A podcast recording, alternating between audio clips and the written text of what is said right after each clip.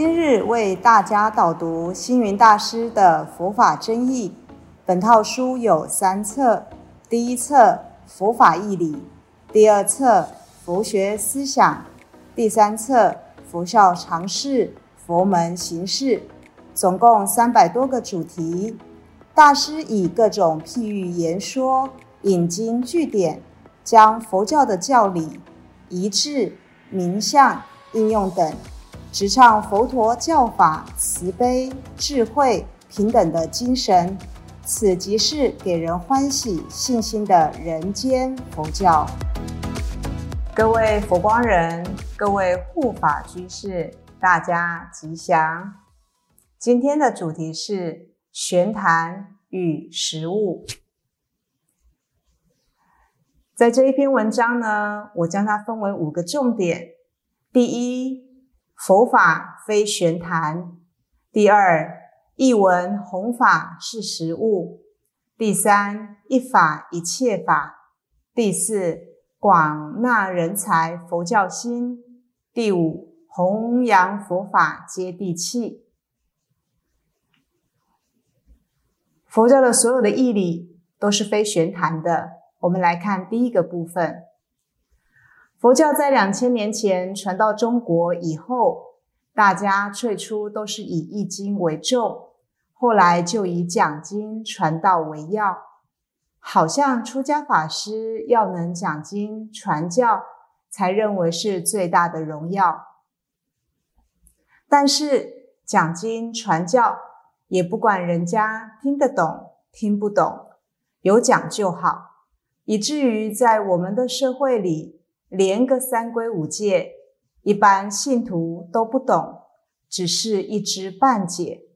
顶多只有对因果还能稍微懂得，或者“阿弥陀佛”这句话不需要你宣传，家家户户都略有所知，但也是不解意义啊。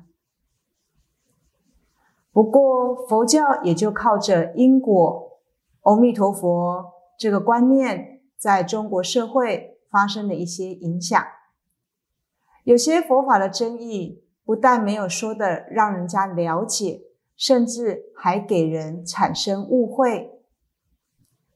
例如苦、空、无常的佛法义理，把它解释的那么消极、那么悲观、那么负面，好像信佛以后什么都没有了。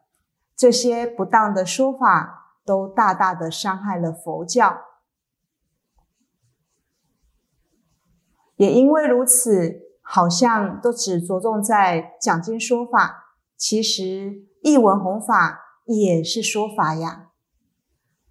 重视玄谈成为佛教的正宗，好像不讲佛教的经义就不是佛教。但历代以来，多少的雕塑家，他们雕出许多庄严的佛像，有人承认他们对佛教的贡献吗？例如像石涛、八大山人，他们的书画那么受到世界的推崇、尊重，但佛教有给他们机会吗？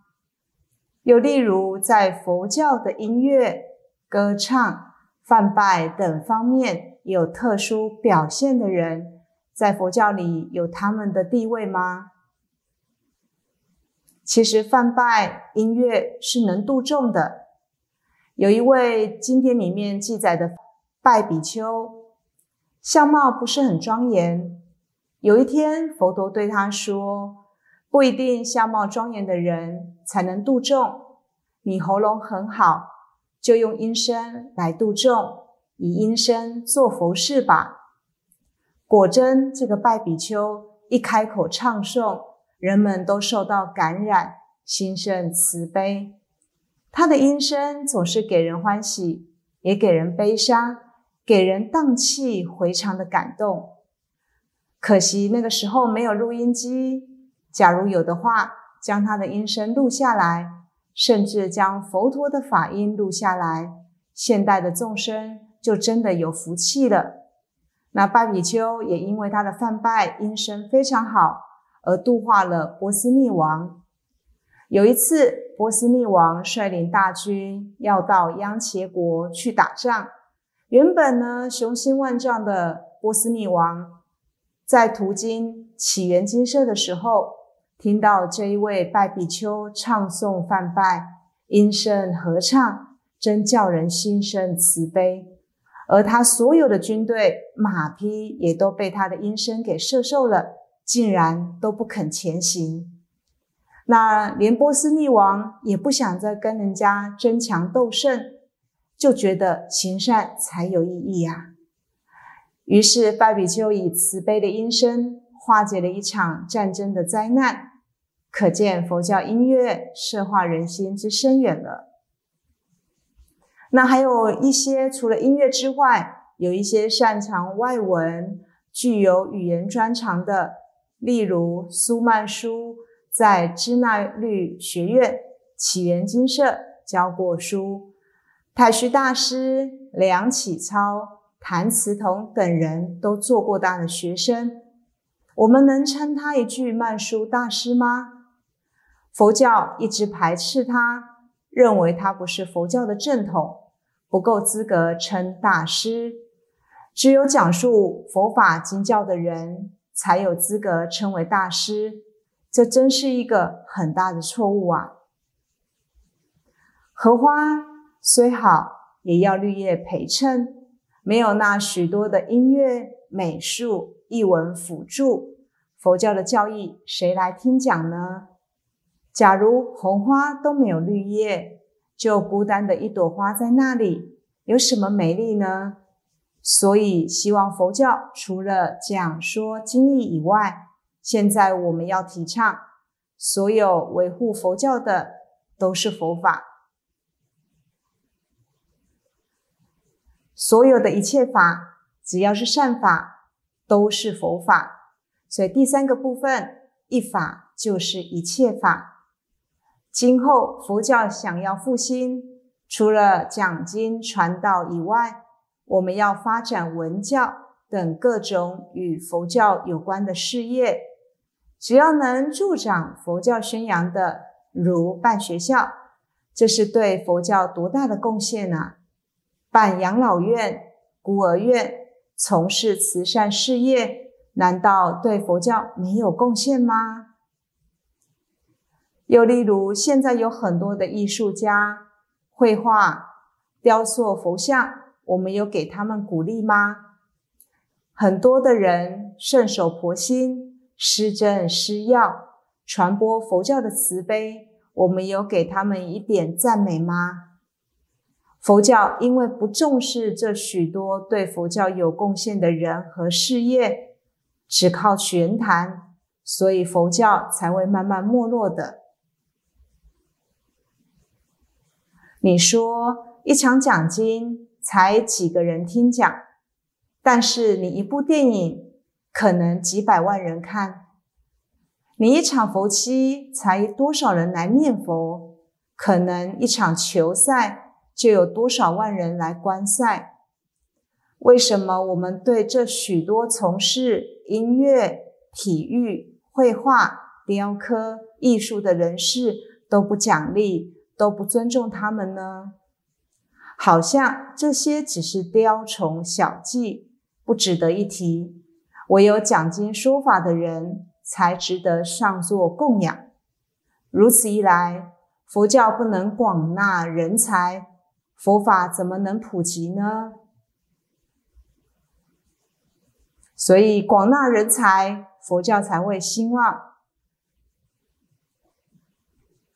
佛教里的许多普罗大众，他们都各有各种的特技专长。都能为佛教大显神通，帮助佛教弘扬。可惜我们都没有把它收为己用。